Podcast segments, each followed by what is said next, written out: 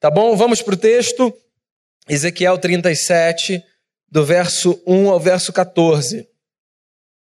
Diz assim o texto: Veio sobre mim a mão do Senhor. Ele me levou pelo Espírito do Senhor e me deixou no meio de um vale que estava cheio de ossos e me fez andar ao redor deles. Eram muito numerosos na superfície do vale e estavam sequíssimos. Então me perguntou, filho do homem, acaso poderão reviver estes ossos? Respondi, Senhor Deus, tu sabes. Disse-me ele: profetiza estes ossos e dize-lhes, ossos secos, ouvi a palavra do Senhor.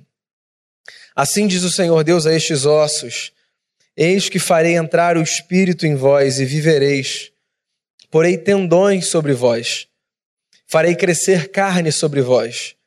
Sobre vós estenderei pele e porei em vós o espírito e vivereis e sabereis que eu sou o Senhor.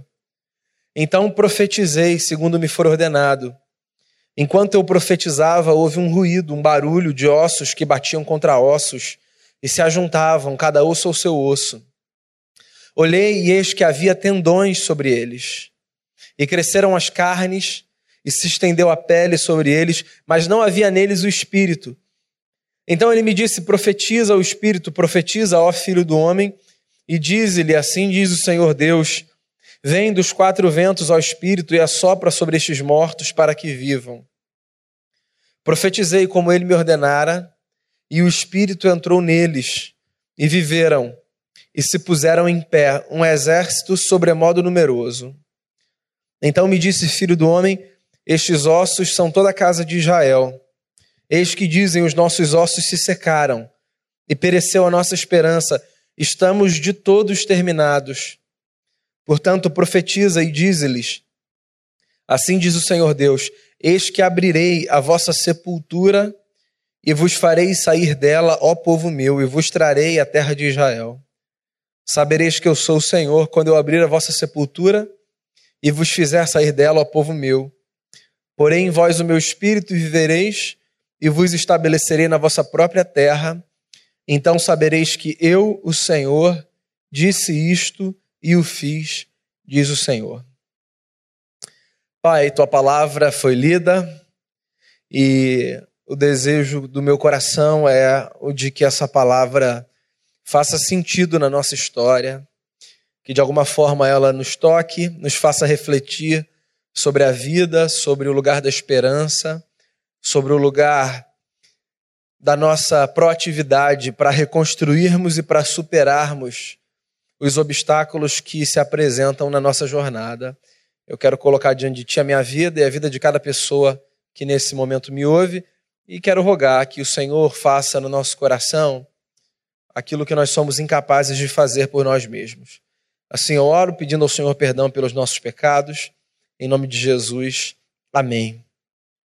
Se não me falha a memória, foi na voz da Beth Carvalho que a música do Paulo Vanzolini, Volta por Cima, ficou consagrada. Lembra da música? Levanta, sacode a poeira e dá volta por cima. Eu acho essa música muito bacana. Chorei, não procurei esconder, todos viram, fingiram. Pena de mim não precisava. Ali onde eu chorei, qualquer um chorava. Dar a volta por cima que eu dei, quero ver quem dava. Levanta, sacode a poeira e dá a volta por cima. Hoje é o nosso último culto de quarta de 2017 e o último culto da série Simplifique, que foi a nossa série de mensagens nesse mês de dezembro. A vida em 2018 pode ser mais leve. Se não me falha a memória, a gente conversou sobre menos estresse, menos pressa, menos conflito. E eu queria fechar essa série de reflexões conversando com vocês sobre a importância de nós termos menos pessimismo. E é por isso que eu comecei citando um trecho dessa música, que eu acho ela muito apropriada para fazer a gente pensar no lugar da luta contra o pessimismo na nossa história. Antes de mais nada, deixa eu fazer uma espécie de confissão, um disclaimer aqui. É, talvez no seu lugar você pense assim: Onde é que você está com a cabeça para falar para a gente que a gente não deve viver guardando pessimismo se nós somos essa gente que vive num país que tem Gilmar Mendes no STF e que tem no estado em que a gente vive um governador que parece brincar de pique-esconde e que deixa os serviços básicos que nos são de direito sucateados e que tem na cidade em que a gente vive um prefeito que não sei, transformou as repartições públicas numa espécie de sucursal de uma denominação evangélica. Bem, eu vou parar as minhas ilustrações porque eu quero te encorajar a ser menos pessimista e não mais. Meu ponto é só o seguinte: quando eu me proponho a falar do que eu falo, eu não me proponho a falar do que eu falo como alguém que ignora a realidade que nos cerca. Eu sei qual é o cenário que a gente vive. Inclusive, a gente tem uma postura muito curiosa quando a gente analisa o cenário em que a gente vive. A gente tem sempre a tendência de achar que o cenário que a gente vive é o pior cenário do mundo. Inevitavelmente, nós fazemos análises a partir de comparações.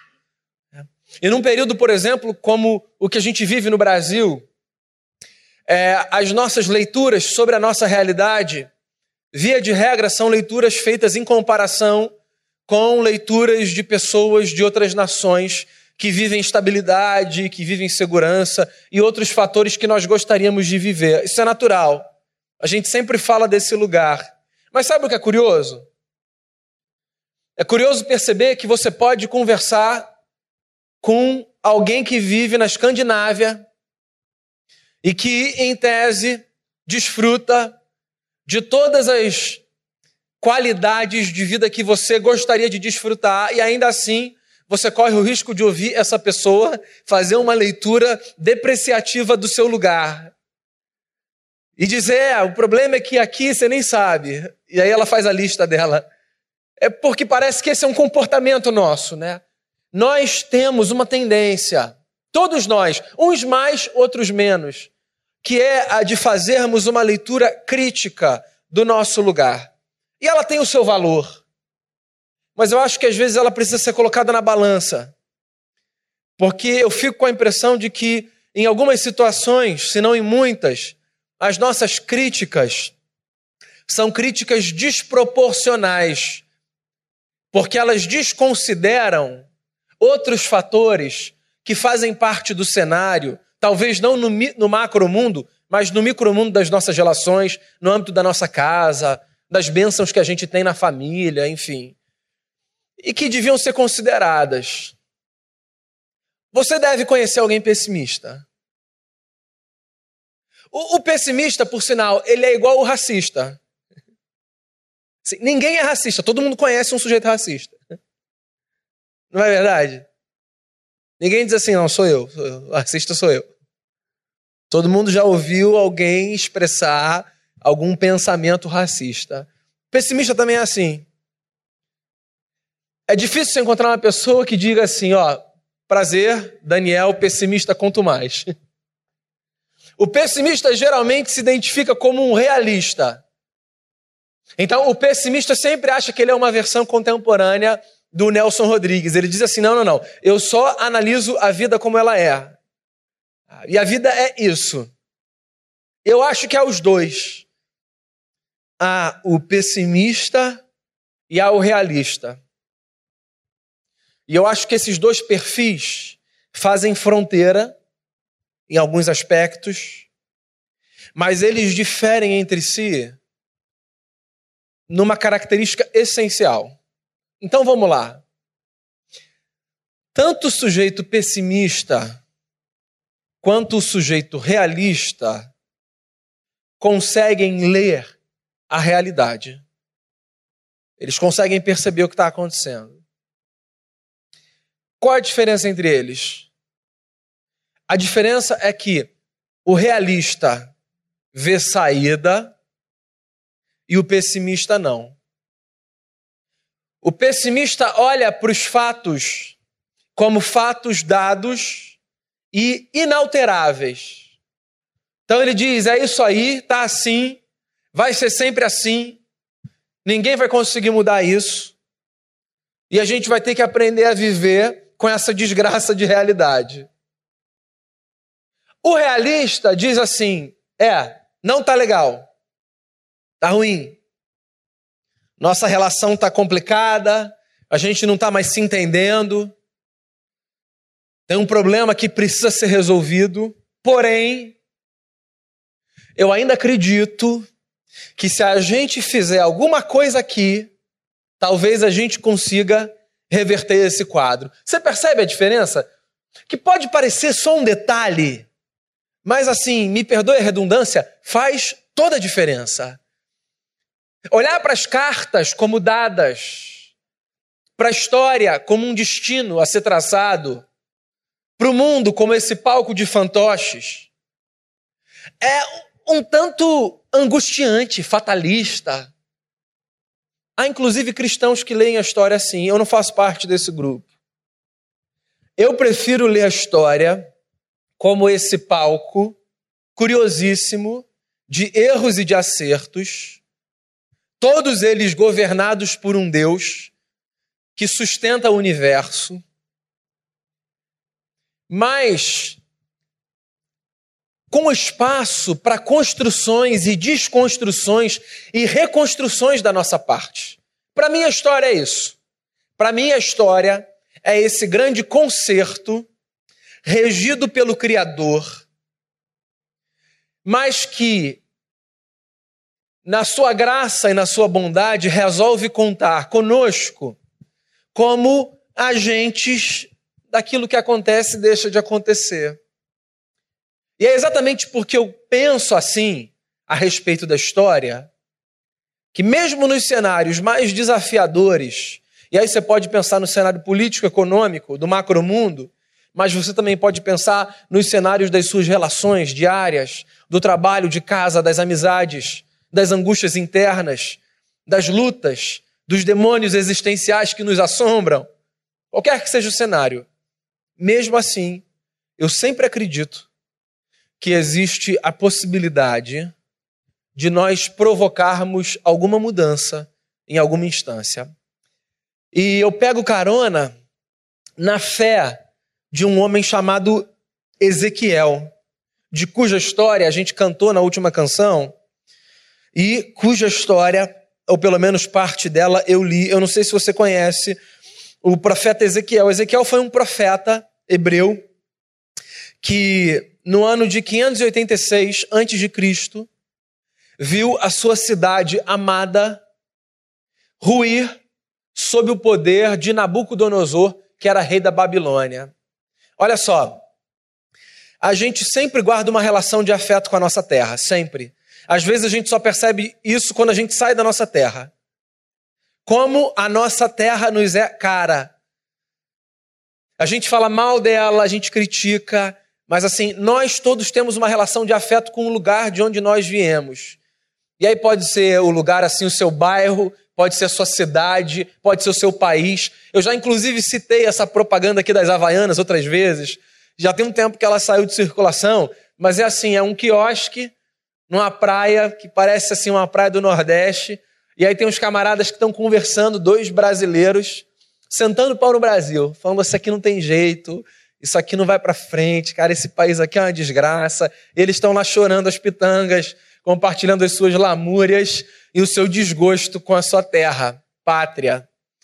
Daí tem um outro camarada que está assim na outra bancada do quiosque que está ouvindo a conversa. E ele parece ser um argentino quando ele começa a falar. E ele pega carona e se sente no direito de dizer o que ele achava também sobre o Brasil e ele continua a criticar. Assim, o tom dele não era em nada diferente do tom dos brasileiros. Mas foi só eles ouvirem um camarada que não era da sua terra falar mal da sua pátria que eles cortam. Ei, que você está falando que isso aqui, isso aqui é maravilhoso, cara. Ô, cala essa boca aí. A gente tem uma história com a nossa terra. É por isso que ver, por exemplo, o Rio, do jeito que a gente vê, parte o coração.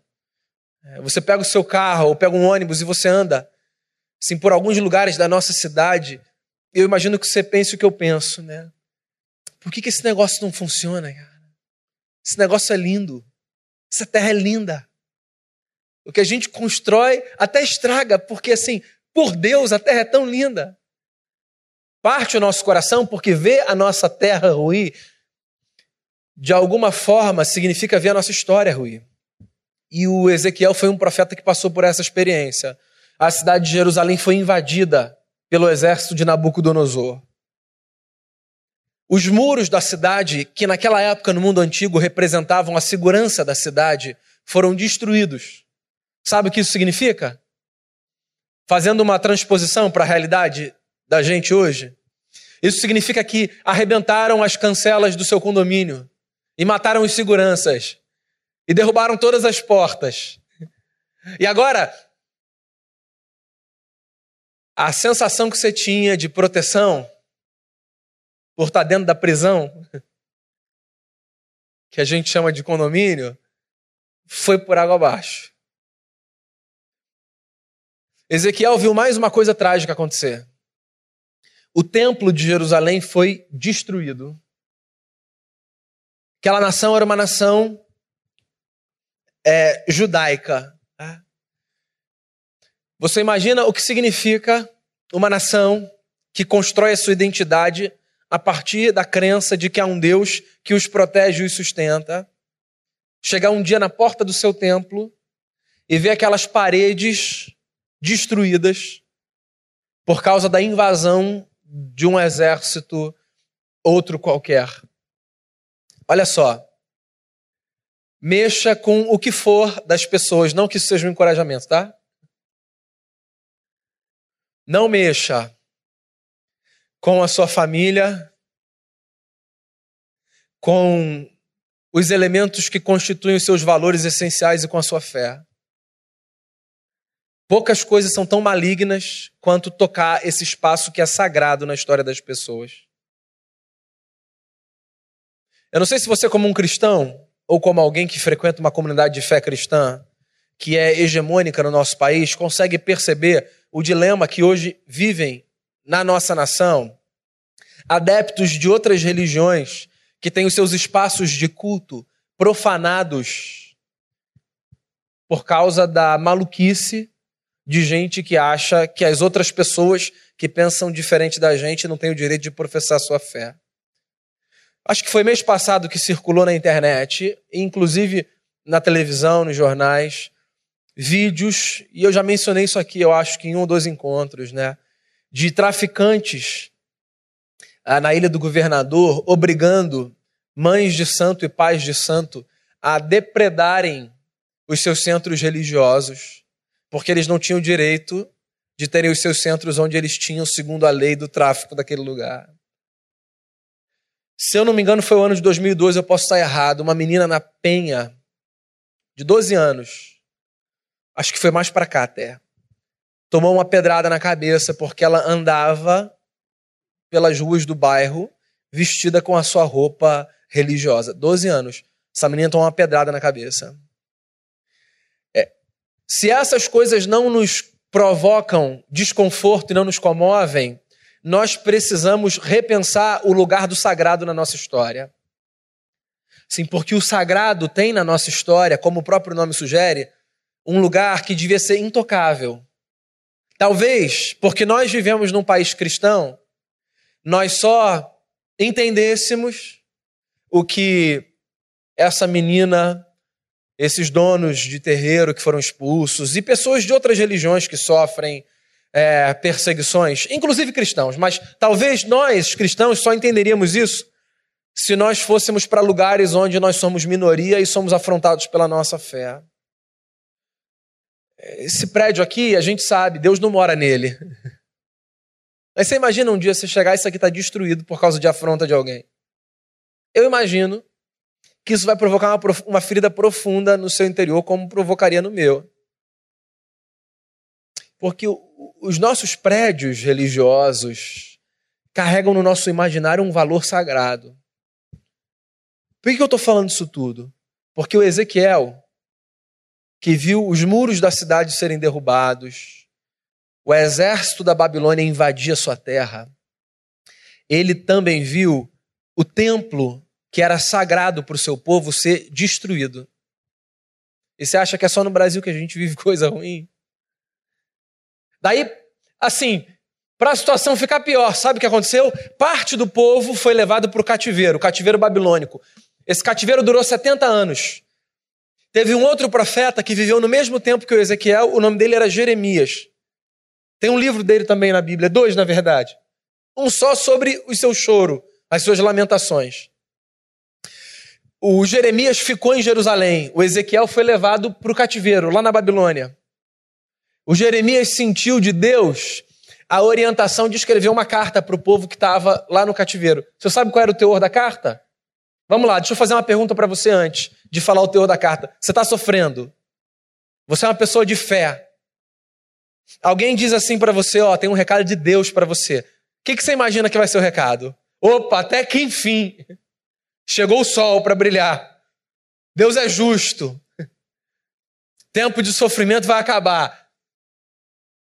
Que a gente tem sempre a esperança de que os recados de Deus sejam recados assim, que vem para interromper os nossos tempos de deserto, né? Sabe qual foi o recado que o profeta Jeremias mandou para Ezequiel e para a turma do cativeiro? O recado foi o seguinte: desfaçam as malas, as harpas de vocês que estão penduradas nas árvores, tirem.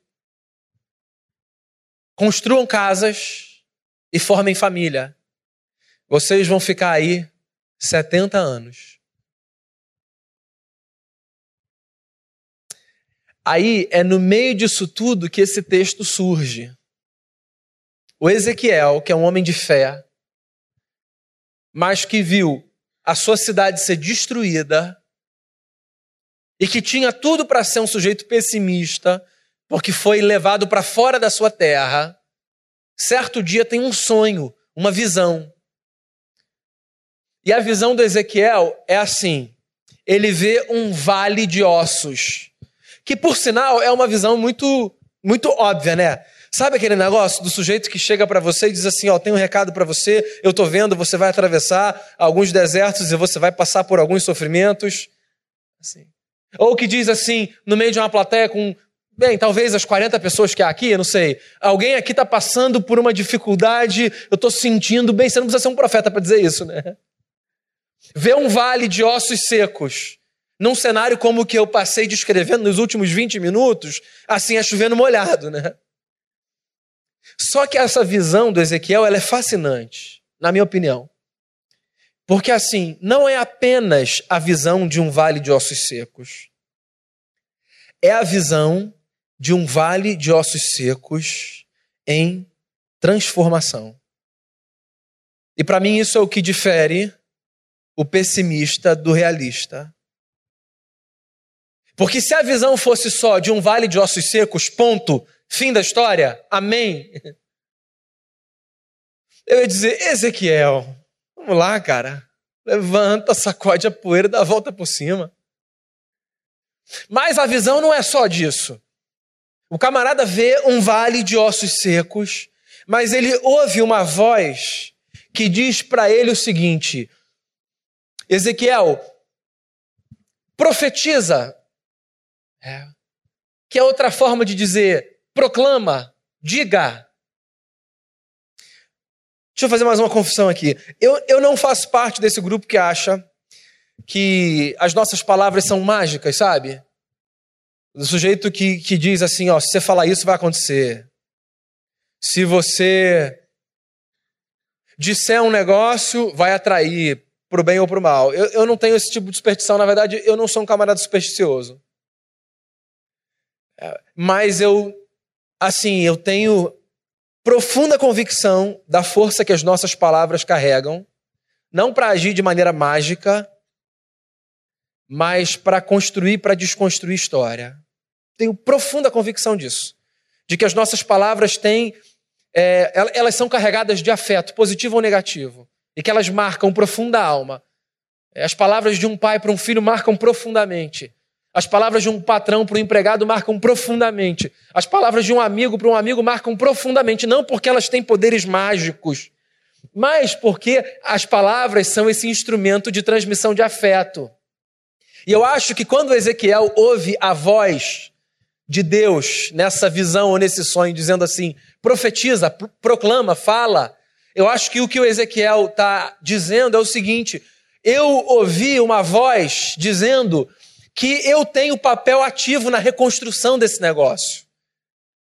E talvez essa seja a grande sacada da história do Ezequiel aqui.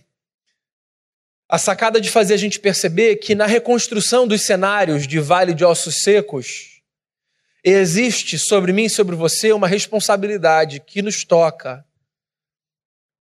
Porque assim, tem o sujeito que crê em Deus, mas que crê em Deus assim, ó, Senhor, eu creio, tá? Eu estou sentado aqui, ó, que o Senhor puder fazer, eu agradeço. E ele, inclusive, diz assim: Eu sou um camarada que acredita muito em milagre, eu estou aqui esperando. É. Só que, assim, sentar e esperar Deus fazer um negócio é legal? É legal. Acho que há o lugar. Inclusive, há experiências onde tudo que a gente pode fazer é sentar e esperar. Tem coisas que escapam por entre os nossos dedos. E assim, ou a gente senta e espera, ou a gente morre de angústia, de ansiedade, porque há coisas que estão para além. Só que milagre não é só isso. Milagre também é, no meio de um cenário difícil, a gente ter força, coragem e ousadia para tentar reconstruir a história a partir do lugar que a gente pode reconstruir. E eu acho que quando a gente se coloca nesse lugar de tentar reconstruir a história a partir do lugar que a gente pode reconstruir, a gente protege o nosso coração do pessimismo. O Ezequiel tem o sonho óbvio, ele ouve uma voz e ele acredita nessa voz. E aí ele começa a chamar essa bagunça à ordem. Ele começa a colocar ordem na casa. E sabe o que acontece? Assim, os ossos começam a fazer barulho e eles vão se juntando e eles vão sendo ligados por tendões e cobertos por tecido. E aquele vale de ossos secos dá lugar a um vale de vida. Tem um livro do Nizam Guanás, publicitário, cujo título, se não me falha a memória, é Enquanto Eles Choram, Eu Vendo Lenços. O Nizam Guanás foi responsável por algumas das propagandas é, assim, mais geniais que a gente já teve na televisão brasileira. Não sei se você lembra, né? Aqueles bichinhos da Parmalat, é, pipoca com Guaraná. Inclusive, quando alguém ouve meu nome e fala assim, Nizanguaná, esse é parente dele, eu falo, parente muito próximo. Nunca nos vimos. Só para dar mais um pouco de importância para o meu lugar. Então, eu, eu acho o título desse livro, assim, bacana. Pode ser perigoso, porque pode ter a sensação de que, assim, o lugar do choro do outro é um lugar para a gente se aproveitar e tentar fazer alguma coisa. Não é isso. Isso, inclusive, é assim, é assustador. Eu acho que a sacada do livro é assim: ao invés de eu ocupar o lugar natural de quem senta e só chora, eu vou tentar achar uma forma de reconstruir a história. Então, 2018 está aí. Quinta, sexta, sábado, domingo, 2018.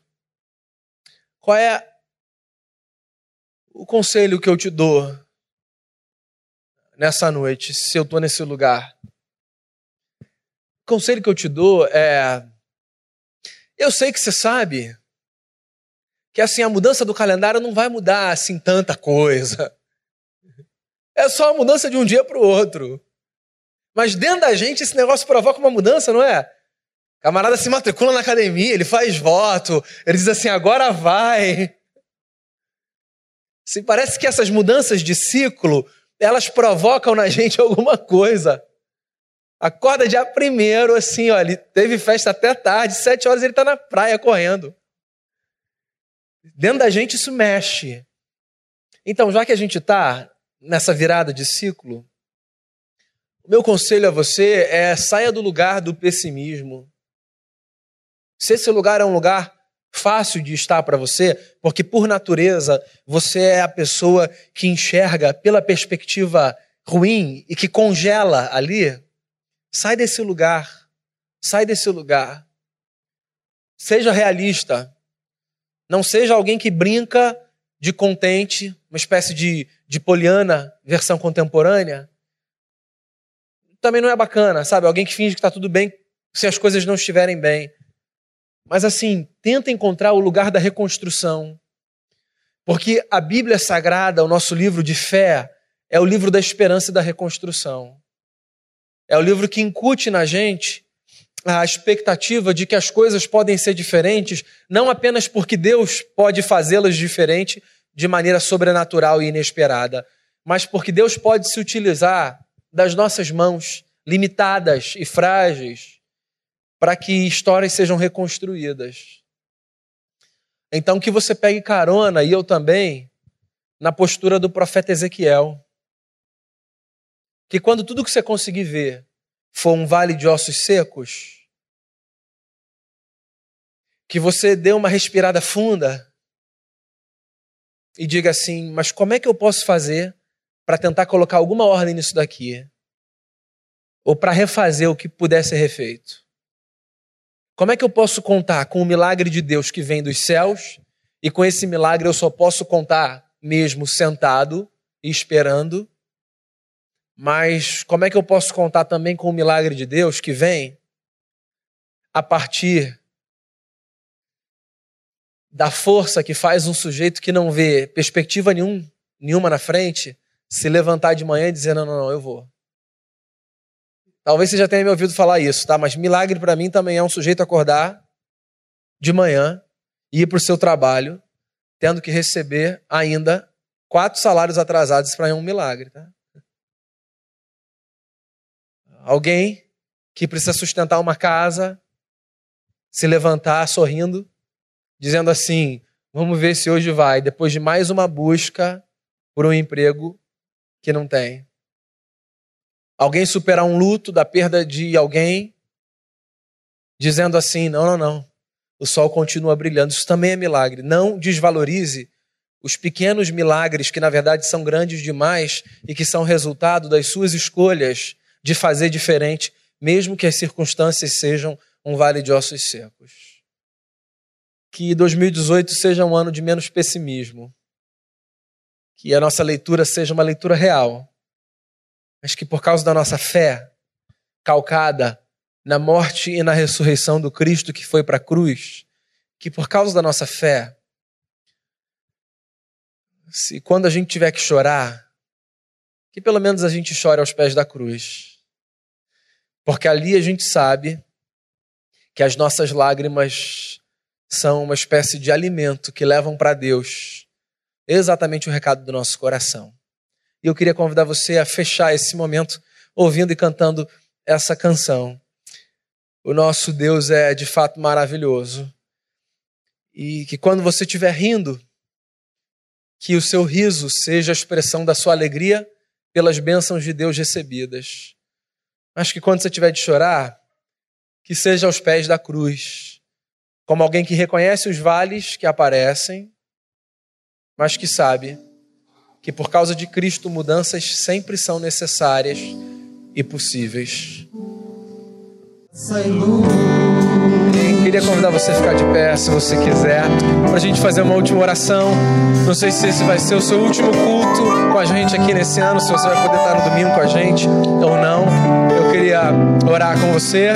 E se é algo que você queira colocar diante de Deus, nesse momento. Queria chamar você para vir aqui à frente para a gente orar. Vai ser uma alegria orar com você e por você. O que quer que você queira apresentar ao seu Senhor, a sua alegria ou a sua angústia, o que quer que seja, vamos orar como essa gente que sabe que em Cristo nós temos a possibilidade de vermos e de fazermos mudanças na nossa história.